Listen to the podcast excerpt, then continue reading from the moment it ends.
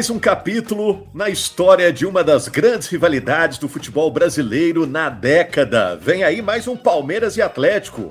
Muito bom dia, muito boa tarde, muito boa noite. Alô, massa do Galo, tá começando mais uma edição do GE Atlético. Eu sou Rogério Correia, tô aqui no podcast com Henrique Fernandes, a Laura Rezende e a Carol Leandro. Vou cumprimentar essa turma aí, porque tem jogo importante no meio da semana pelo Campeonato Brasileiro. O Palmeiras, atual campeão brasileiro, joga em casa. O Palmeiras está em quarto lugar. O Atlético é nono colocado, está quatro pontos atrás na disputa do Campeonato Brasileiro. Primeiro, saber se está todo mundo ligado. Tudo bem, gente?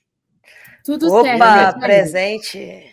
Opa, tá. Reconhecemos as voz, vozes todas aqui. Na última rodada, o Atlético acabou perdendo em casa para o Coritiba por 2 a 1 Se tivesse vencido, o Atlético seria o sexto colocado hoje do campeonato. É a meta do Atlético entrar na zona de classificação para a Libertadores. Temos perguntas aqui para vocês, viu, meus amigos? Nesse calorão, né? Todo mundo aí com um ventilador ligado, né? Temos perguntas quentes aqui para você, coisas que vamos discutir, hein?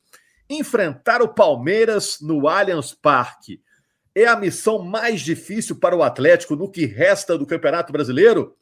Outra coisa, ó, turma que está em recuperação aí, a Laura Rezende está com a listinha aí. Pedrinho, Batalha, Alisson Vargas, Mariano, com quem o Felipão poderá contar já nesse jogo contra o Palmeiras, o jogo de quinta-feira.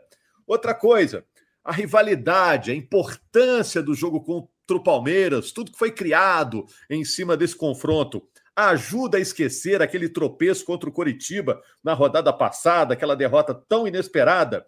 Bom, perguntas para vocês aqui, gente. É, vou falar aí também sobre quem o Atlético vai ter que ficar de olho nesse jogo contra o Palmeiras. O Palmeiras cheio de bons jogadores, o Atlético também. É uma boa partida que está por vir aí. É, talvez o grande jogo dessa rodada, Henrique, Laura, Carol, o que, que vocês acham? Ah, um dos grandes encontros, né, gente? Primeiro, um abraço a todos. Assim, é, o campeonato afunilou, não tem outro papo, né? O campeonato afunilou. Claro que você tem outros jogos, por exemplo, Flamengo e Cruzeiro, Cruzeiro e Flamengo no Mineirão, você tem a estreia do Tite, mas talvez realmente seja. Você tem um Fluminense e Corinthians também na quinta-feira, nove e meia da noite, que é, são dois times tradicionalíssimos. Mas eu acho que com atrativos dos dois lados, disputando a mesma briga, eu acho que é o grande jogo da, da rodada, né? O Galo perdeu a chance de poder atacar a posição do Palmeiras no G4, né? Quando tropeçou no Coritiba. Mas a melhor forma, como você bem disse, de apagar o que aconteceu na Arena na última rodada é voltando com um resultado positivo em São Paulo, contra esse adversário que tirou o Galo da Libertadores, num confronto super equilibrado. Um adversário que o Galo não vence há 10 jogos, mas dos 10 jogos de jejum, 8 empates. Quer dizer, o equilíbrio é muito grande. O Atlético normalmente enfrenta bem esse rival. E acho que até em São Paulo o Atlético tem bons jogos contra o Palmeiras, né? Sim, você tem, eu tenho pelo menos na lembrança jogos em que o Galo foi muito competitivo com o Palmeiras em São Paulo. Esse mesmo da Libertadores recente foi um deles. Então, acho que é um jogo que o Galo tem que olhar com, com otimismo, até porque a grande crítica que a gente fez ao Atlético, Rogério, para a gente fechar, é, a grande crítica que a gente fez no jogo contra o Curitiba foi a incapacidade do time de gerar, propor jogo, de criar volume contra o adversário. A gente reconhece que a defesa evoluiu, que o Atlético consegue ser eficiente em contra-ataques, principalmente quando o Paulinho está bem. Nesse jogo contra o Palmeiras, acho que o desenho é para a defesa, né? A defesa se portando bem e o time conseguindo encaixar contra-ataque, eu acho que é um jogo que dá para olhar com expectativa até de vitória. É, e na defesa já terá uma mudança obrigatória, né, Laura? Porque o Mariano não terá condição, né? Mas quem está saindo do departamento médico, por outro lado, que pode ajudar o Atlético nesse jogo contra o Palmeiras, Laura? Fala, Rogério, Henrique, Carol, Massa Atleticana, todo mundo ouvindo o podcast. Mariano fora, ele que teve uma lesão na coxa direita, né, detectada, saiu do jogo contra o Curitiba sentindo, não tem previsão de retorno, assim como o Vargas, que segue no departamento médico, viu, Rogério? Agora, a boa notícia para o torcedor é que o Pedrinho e o Batalha, que foram desfalques no jogo contra o Curitiba por conta de dores, o Batalha com dores no joelho, o Pedrinho com dores na coxa também, é, os dois já estão participando das atividades, pelo menos nas imagens divulgadas hoje pelo Atlético, no treino dessa segunda-feira, que a gente está gravando, os dois já apareceram correndo em campo, fazendo trabalho físico, eles estavam na fisioterapia nos últimos dias, então a expectativa é que estejam à disposição para quinta-feira. O Atlético viaja na quarta, chega a São Paulo, Aí, a boa notícia também, que o Guilherme Arana tinha aquela dúvida se ele teria condições ou não de jogo. Ele se junta à delegação em São Paulo, retorna do período com a seleção brasileira na própria quarta-feira, se junta à delegação. E aí vamos ver se ele vai jogar na terça contra o Uruguai, se não vai jogar, como é que vai estar tá, é, em questões físicas para o Arana jogar na quinta-feira contra o, o, Palmeiras também. E uma outra pessoa que também já está treinando é o Alisson, garoto que estava no departamento médico também, já apareceu nas imagens, segundo a assessoria, treinando com um grupo. Pode ser uma opção para o Filipão também para essa partida. É, quando entrou, agradou o Alisson, né? Mudança certa é essa aí, Saravia no lugar do Mariano, que saiu com problema muscular no jogo contra o Coritiba. Ô, Carol, semana de jogo contra o Palmeiras gera uma expectativa diferente no torcedor alvinegro, no torcedor atleticano? Então, Rogério, gera, gera é um jogo que ficou diferente nos últimos anos, né? É um jogo que está tá com a sua rivalidade bem elevada pelos confrontos da Libertadores e principalmente está entalado, né, Rogério?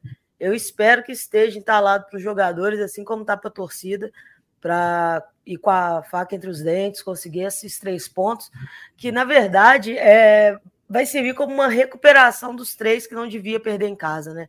O jogo contra o Palmeiras lá é um dos mais difíceis do campeonato. Se o campeonato estivesse começando hoje, a gente ia estar enfrentando um dos jogos mais difíceis do campeonato. Porém, o Galo se colocou numa condição que esse jogo uh, ganha conotações muito importantes, porque não pode descolar dessa briga ali na frente. Qualquer arrancada que você dá no campeonato muito embolado é importante. Pega moral para enfrentar um clássico depois em casa então o Galo precisa muito dessa vitória. A gente, eu espero, né, que o Arana jogue amanhã com a seleção brasileira e tenha condições de jogar na quinta, para ele também chegar cheio de moral e, e completar essa defesa do Galo.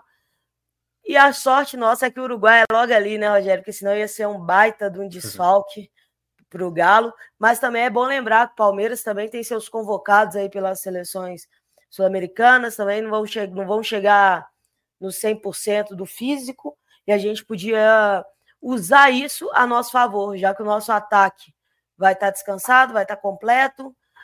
Se o Bataglia voltar, que é o que eu quero muito para controlar esse meio de campo, a marcação, porque o jogo pelo Palmeiras passa muito por dominar esse meio de campo. Então, Bataglia e Pedrinho voltando podem ser muito importantes para o Galo. E eu concordo muito com o Henrique quando ele fala que vai ser vai ser um jogo diferente dos jogos do que o dos quais o Galo vem encontrando problema. O Galo vem encontrando problema quando ele tem que propor o jogo, quando ele fica com mais posse de bola, quando ele pode jogar mais reativamente e entra ligado no jogo, normalmente vem funcionando. E essa é a minha expectativa para quinta-feira. E de qualquer maneira, eu imagino um jogo muito equilibrado e placar bem apertado. É, o Arana está com a seleção brasileira, o Alan Franco está com a seleção é, equatoriana. É, vou sair um pouquinho aqui do, do, assunto Palmeiras, porque vocês falaram do Alan, é, do Arana mais uma e vez. o Palmeiras, só, o Palmeiras tem o Gustavo Gomes, né, com, com a seleção paraguaia, o Piqueires com a Uruguaia, né, e, e Veiga com a seleção brasileira, enfim. Só, essa situação da, da, data FIFA vai definir muita coisa, assim, em termos de escalação, tá? Eu não Verdade. tenho certeza que o Arana sendo titular na terça ele vai jogar na quinta. Não tenho certeza absoluta. Então, vocês estão com a língua coçando para falar do Arana. Gostaram dele como titular da seleção? Não. Eu não gostei da seleção. Acho que não foi não uma é das melhores dele. partidas do Arana, longe de ser. A gente conhece o Arana aqui do Atlético, acho que ele pode entregar muito mais. Acho que, como diz o Henrique, o jogo não foi um jogo bom, né? É, a seleção não favoreceu o jogo dele, né, Laurinha? Assim, de, de, ser um jogador de apoio. O Arana não tem conseguido ainda repetir as atuações exuberantes dele de 2021 e a gente já fez todas as ressalvas necessárias, é uma questão muito mais física. Eu não sei nem se ele retornou à seleção cedo demais. Talvez sim. Eu acho que, que a gente tinha aí no futebol brasileiro alguns laterais, talvez jogando mais do que ele. Um, muito claro para o Juninho Capixaba. Só, só para acrescentar no que você está dizendo também, informação até do nosso colega Bruno Cassucci no GE, que o Arana não treinou no time titular, né?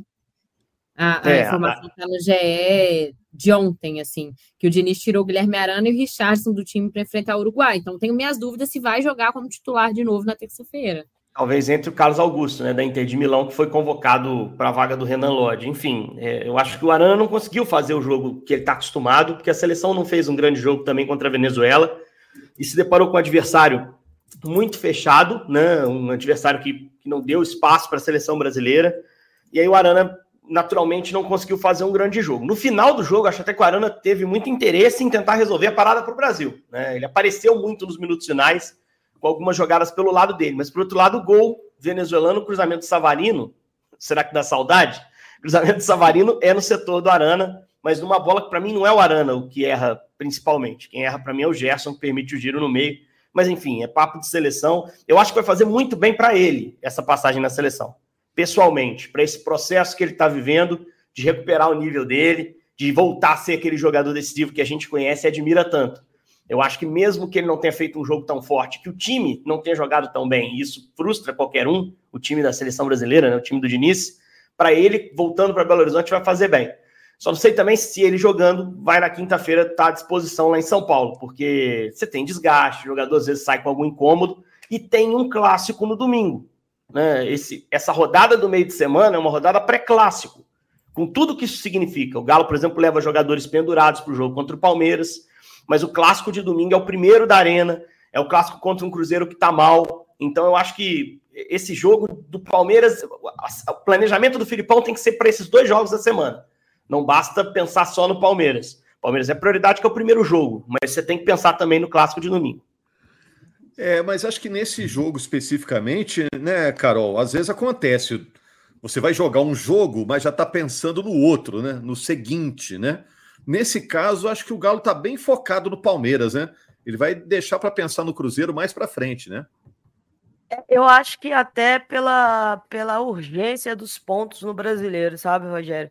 Eu acho que o Galo vai conseguir separar esse jogo. Em relação aos pendurados, eu tenho minhas dúvidas, Rogério. Pendurado é mais complicado do cara não pensar que se ele tomar um amarelo ele fica fora de um clássico, mas. E tem, tem quatro pendurados, viu, o, o, o Carol? Quem que tá, Laura? O Mariano, que no caso não vai jogar, né? O Rubens, o Otávio e o Maurício Lemos. É, desses aí, Otávio e Lemos, né, que devem jogar devem ser as maiores. Agora, minha dúvida é se o Arana não jogar, se o Rubens não joga na esquerda. É, se eu o Arana é o Rubens, não jogar, né? é o Rubens, né? É, é o Rubens. Mas eu, eu, me refiro assim, por exemplo, você tem o Batalha voltando agora, voltou a correr, como a Laurinha bem informou, o próprio Pedrinho. Se esses caras não tiverem 100%, não estiverem confiantes para esse jogo de quinta, de repente é melhor preparar quando será melhor para domingo. Né? É esse tipo de coisa que eu estou dizendo quando se pensa em dois jogos numa semana, né? Eu acho que não dá para poupar jogador contra o Palmeiras, mas dá para você tentar escalar a equipe mais forte possível para os dois jogos, prevendo mudanças entre um jogo e outro.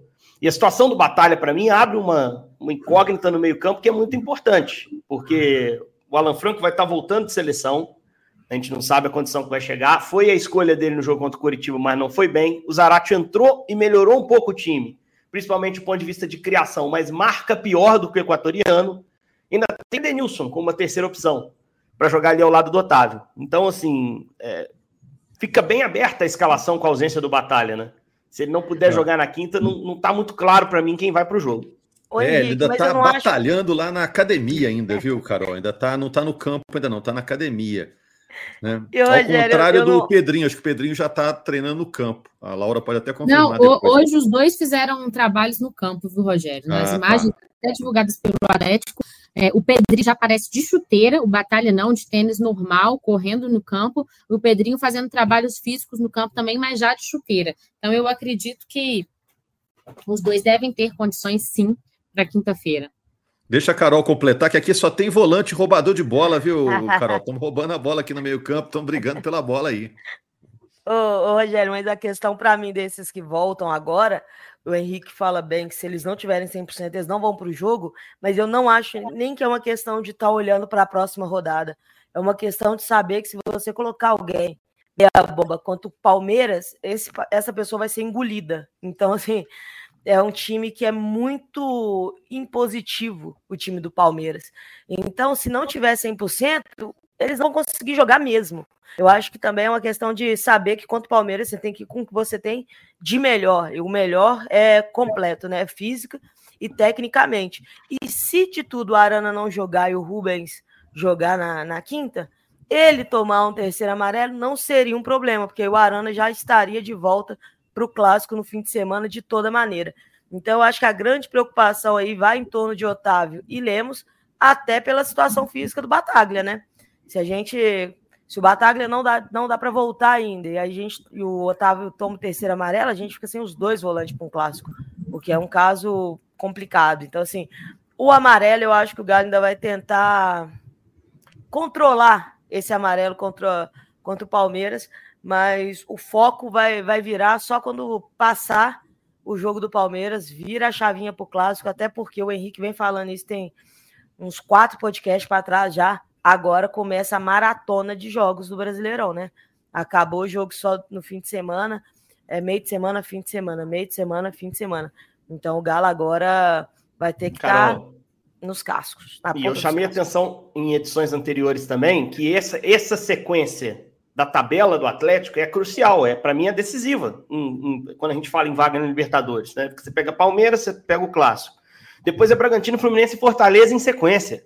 Uhum. Né? Claro, Fluminense e Fortaleza podem se classificar para Libertadores por outros meios, Sul-Americana e Libertadores, mas hoje eles estão na briga, né? Então, o Atlético ele vai ter essa sequência de jogos, confrontos diretos nesse, nesse curto prazo até o fim de outubro. É, é importante que o time consiga pontuar bem nessa sequência. Só levantar uma outra questão sobre o jogo contra o Palmeiras, que, que me aflige um pouquinho. É, a gente está falando aqui da possibilidade do Arana jogar ou não jogar. Se ele puder jogar, é mais confortável, mas se ele não puder, entra o Rubens, que está com pouquíssimo ritmo. É, não lembro a última vez que o Rubens entrou em campo. É um cara até que eu acho que o Filipão deveria colocar mais vezes para jogar. É, pelo menos entrando nas partidas. Eu acho que ele ficou muito de lado nesse processo. Estou puxando aqui para tentar descobrir o último jogo dele. É, foi o jogo contra o Santos. Ele entrou já nos acréscimos, naquele 2 a 0 da inauguração do estádio, mas acréscimos. A última vez que ele jogou de fato foi contra o Grêmio, foi titular e saiu no final. Então, é, você vai entrar com um lateral esquerdo, se o Arana não puder, que está sem ritmo. E na direita, você vai jogar com o Saravia, que é um lateral muito mais ofensivo. E vai ter do outro lado um Palmeiras que, contra o Santos, trouxe Hendrick e Kevin, os dois meninos abertos.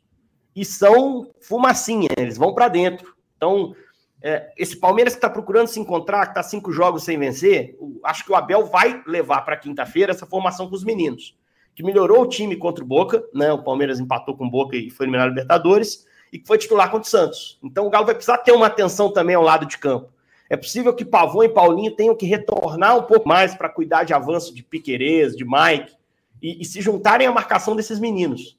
Então, o Filipão tem que ter isso também. Eu acho que é um jogo importante. De competitividade no meio, mas marcação pelos lados. Você acha que o Hendrick, pela evolução dele nas últimas partidas, é um cara que merece uma marcação especial?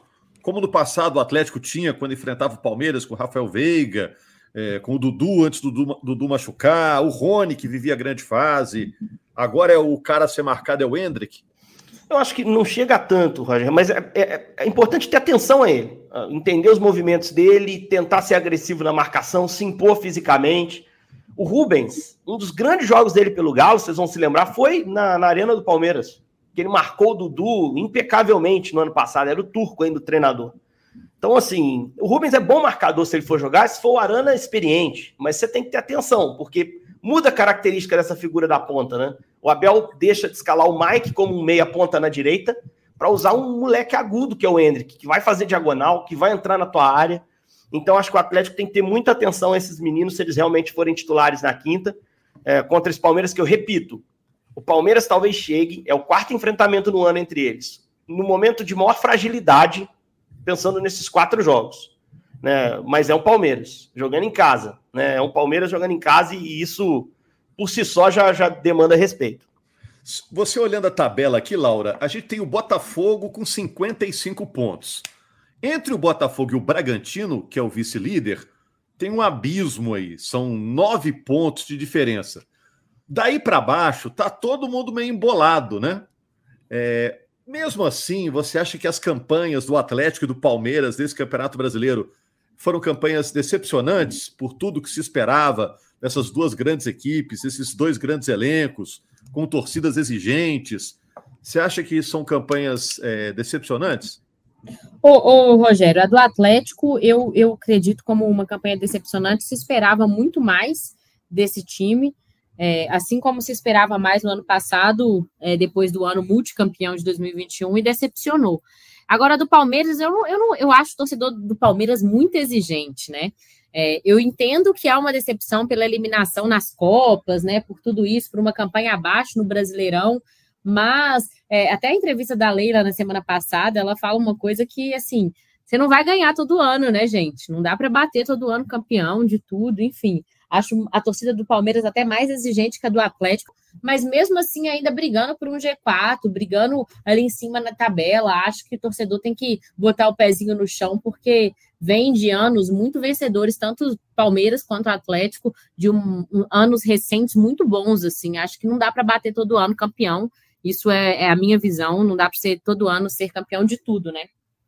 É, o torcedor e a imprensa já descartaram o Atlético da luta pelo título, né? Já Até o, Palmeiras... o próprio Filipão já, já descartou, é, ele já falou, esquece isso.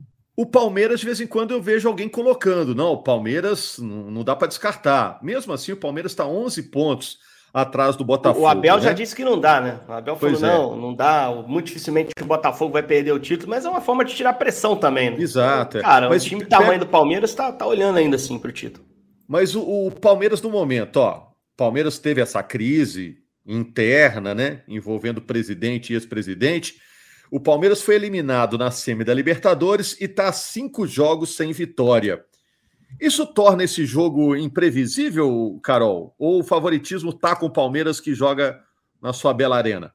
Ah, segue com o Palmeiras, não mudou, não muda nada. Muito pelo contrário, só complica ainda mais a vida do Galo, porque eles estão querendo se provar ainda mais, querendo conseguir esse resultado. Isso só dificulta para o Galo. O time do Palmeiras é um time é, blindado pelo treinador deles, então dificilmente isso vai afetá-los. É claro, Rogério, que a pressão aumenta quando você é um, um elenco vencedor, como esse elenco do Palmeiras é, e você passa um ano, não em branco, né? Porque eles ganharam o Paulista, mas longe dos, longe dos títulos grandes que a torcida desejava, aumenta a pressão da torcida, principalmente. O clima no Allianz deve estar diferente. Quinta-feira teve a entrevista da Leila que atacou bastante a, as, as torcidas organizadas do Palmeiras. Pode ter protesto, essas coisas. Eu acho que o Abel sabe proteger bem o elenco e, e o jogo vai continua com o Palmeiras favorito pelo, pela continuidade do trabalho, pelo ano que fizeram, que foi bem melhor do que o nosso, pela forma consistente com que jogam por tudo isso, continua o favoritismo para eles, mas num, longe de ser um, um, jogo que eles já contam com os três pontos, porque os jogos contra o Galo, mesmo quando o Galo não estava bem, o Galo fez jogos duríssimos contra o Palmeiras e a gente sabe disso, mas eles também sabem disso, vão se preparar olhando para isso. E essa questão da exigência, Laura, eu acho que tem muito a ver com a expectativa que se cria dos times no início do ano. O torcedor ficou ah. mal acostumado com os investimentos do Palmeiras, eu acho, com os últimos anos. Eu acho que não é nem uma, uma questão de investimento, era mais uma questão de mesmo essa briga com a Leila de que ela não contrata deles lá é antiga, mas a, a, o pouco que contratava estava é funcionando para ser campeão. Então, esse ano cobraram a mesma coisa e não foi campeão. Então aí eles acharam que tinha mais munição para questionar a questão é que no início do ano, quando a gente, a gente olhava para o ano, a gente esperava mais de Galo e Palmeiras. Não mais em resultados, simplesmente, mas em desempenho. Eram times que a gente esperava jogar melhor. E, e o Palmeiras ainda chegou numa semifinal de, de Libertadores. O Galo caiu umas oitavas, então assim, a nossa decepção foi ainda maior. Só que eu também acho que a torcida do Palmeiras ela é mais ela é mais exigente nessa, nessas cobranças até porque é um time que já está mais consolidado nessas brigas, nessa montagem de time e por aí vai. Mas a pressão dos dois lados é grande pelo mesmo motivo. Se esperava muito desses times e os times não entregaram tudo que, que a torcida projetou neles. E o Galo, o Galo também está nessa nesse bonde aí. A gente olha para o time do Galo, a gente sabe que não era um time que dava para você falar assim, dava para ser campeão de tudo esse ano? Não dava. Mas também não precisava de estar tão atrás, mais um meio de tabela, lutando muito para entrar numa briga por Libertadores. E Ô, essa briga pela Libertadores não tá fácil pro Galo, não, tá? Já esteve na última rodada, se ganha, tava melhor pro Galo. Agora vai ter que correr atrás, porque a sequência é muito complicada. Desculpa eu te interromper, Carol. Só o Rogério falou do Atlético jogando no Allianz, se é mais difícil. A única vitória do Atlético jogando lá foi em 2016, né? Aquele, aquele, aquele jogo com gol do Leandro Donizete. Foi a única vez que o Atlético venceu jogando no Allianz. Então, assim, o, o retrospecto lá é bem ruim para o Atlético. Essa, o Henrique já trouxe no início do podcast, são 10 jogos é, recentes que o Atlético não vence o Palmeiras, oito empates, duas derrotas. Então, é mais um ingrediente para essa partida e mais um tabu para o Atlético quebrar de uma vitória no Allianz nessa quinta-feira. O mais louco é, é que e é uma história, 10... de, uma história de muitos empates, né? O Henrique, é, deixa eu aproveitar pegando esse gancho que as meninas falaram aí com propriedade. Todo início de temporada, pelo menos nos últimos anos tem sido assim, né? O pessoal fala: ah, os candidatos aos grandes títulos são o Palmeiras, o Flamengo e o Atlético. Tem esse clubinho aí, né? Esse ano tiraram o Atlético. É, eu vejo a imprensa de fora não mencionando tanto o Atlético. Mas você acha que para o resto dessa década o Atlético retorna essa briga pelos grandes títulos com Flamengo e Palmeiras? É, primeiro, só uma curiosidade: dos 10 jogos de jejum que a gente está falando, sem o, Galo ganhar do Palmeiras, ele perdeu dois. Os dois em Belo Horizonte. Ele tem cinco jogos em São Paulo, cinco empates lá na Arena do Palmeiras. Enfim. Sobre a sua pergunta, Rogério, a gente precisa ver o que vai acontecer com a SAF, né?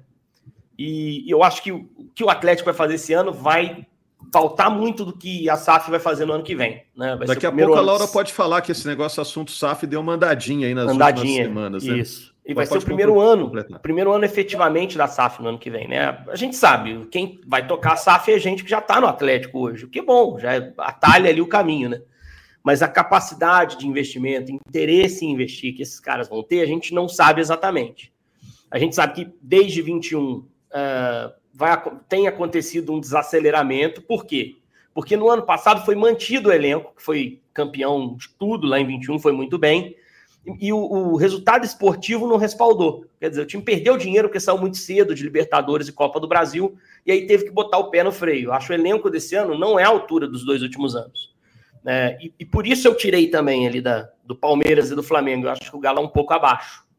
Está numa prateleira abaixo hoje. Sem falar que o futebol hoje tem novos players, por assim dizer, né?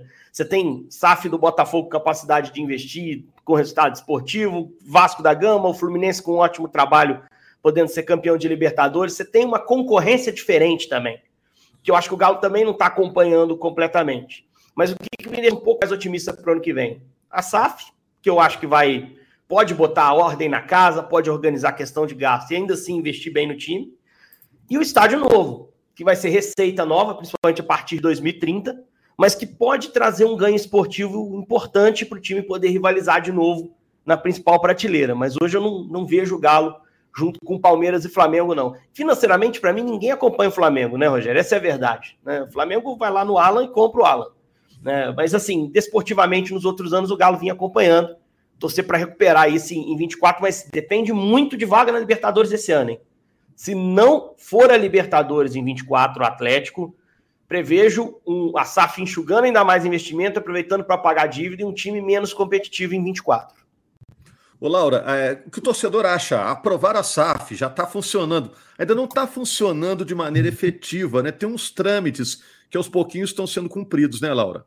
Exato, Rogério. Na última semana a gente até trouxe no GEC o CAD, né, o Conselho Administrativo de Defesa Econômica, é, publicou uma certidão aprovando a SAF, né, esse ok final que faltava para ela sair do papel oficialmente. Ainda tem aqueles trâmites burocráticos, mas está dentro do previsto do planejado para o Atlético quando lá a SAF foi votada e aprovada, né? Desse primeiro aporte financeiro acontecendo no mês de novembro. Então está tudo caminhando dentro do, do cronograma inicial do Atlético para essa esse clube empresa enfim começar a operar. O Atlético também já teve, né, o clube empresa do Galo teve o CNPJ cadastrado também. Então essas partes burocráticas para tudo começar a sair do papel e ir para a prática, caminhando tudo dentro do, do cronograma que o Galo tinha. Ok. E mais alguma coisa para essa semana em termos de noticiários? Você está correndo atrás do que aí, Laura? Então, Entre Rogério. Um futebol essa... e outro, você está olhando o quê? Nossa, Rogério, que saudade de jogar um futebol, não estou jogando, não, não tô liberada ainda de uma cirurgia que eu fiz, não estou podendo entrar em quadra, não. Estou naquela parte de transição, sabe? Como o atleta tá. Então, estou assim. Mas, Rogério, a, a, além da SAF, assim, a gente fica na expectativa aí do Atlético nesse jogo do Palmeiras e muito se fala do clássico também, né, Rogério? A gente precisa lembrar que a gente terá outro podcast ainda antes do clássico, Exato. mas já está bem quente nos bastidores, principalmente a relação é, de ingresso para o torcedor visitante, né? A expectativa se o Atlético vai ceder os 10%, se não vai, enfim. Na quarta-feira a gente tem mais notícias sobre isso, porque tem a reunião oficial do jogo, né? Com a Polícia Militar, Força de Segurança, CBF, enfim. Semana quente para o Galo aí. É uma motivação a mais, né, Carol, para o torcedor, né? Será o primeiro Atlético e Cruzeiro na Arena MRV. O torcedor do Atlético e o torcedor do Cruzeiro que conseguir ingresso para esse jogo, dentro da limitação imposta, né? Vai poder contar essa história, né? Eu fui no primeiro, né? É, tudo que acontece na arena nesse início, Rogério, tem muito essa essa eh, pegada, né, do primeiro, uhum. a primeira vez, a primeira vez que eu vou, a primeira vitória, o primeiro gol que eu vejo, é o primeiro gol de fulano.